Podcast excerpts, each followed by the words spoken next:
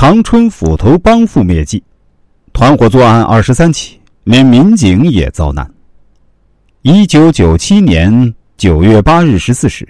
长春市公安局党组会议室里，记者云集，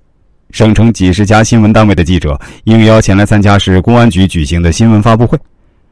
性急的记者们，有的展开采访本，紧握笔杆；有的选好角度，布好灯光，焦急的等待新闻发布会的消息。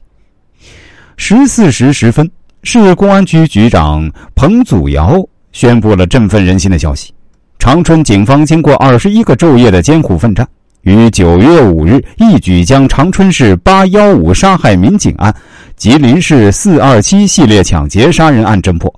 重大犯罪嫌疑人童文江、齐显东、齐显娇已相继落入法网。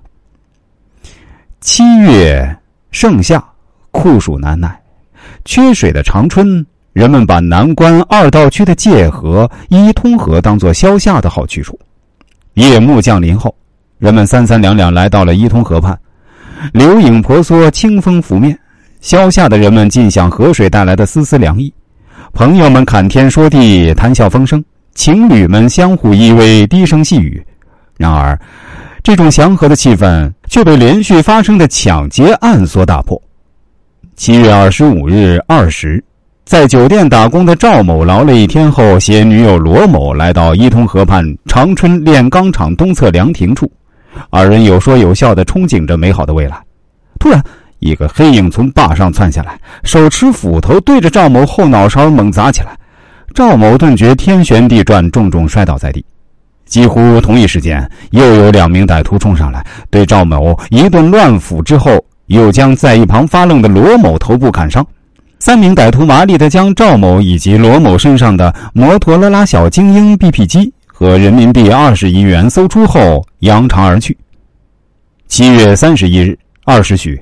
齐某和女友杨某行至距东大桥三十米处的化纤厂宿舍后面，被三名歹徒打伤，抢走小精英 BP 机、鞋盒 BP 机各一只，现金五十多元后逃之夭夭。同一地点连续发案，作案手段相似，给公安机关和人民群众的心头蒙上一层阴影，给沿岸的群众带来恐惧。